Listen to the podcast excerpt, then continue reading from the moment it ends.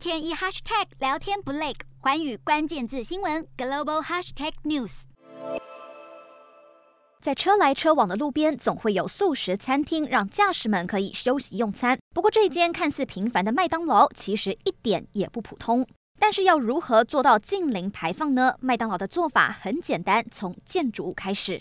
厉害的是，每个细节都不放弃，符合环保原则。建筑的屋顶和墙壁上有废弃羊毛打造的绝缘材料，可以调节室内温度。室内装饰也都是用回收的咖啡杯以及咖啡豆打造，甚至连得来素的车道材质都是由回收轮胎做成。这种材料可以降低碳排放以及吸水量，从而减少流入下水道的雨水量。不过，光改变环境是不够的。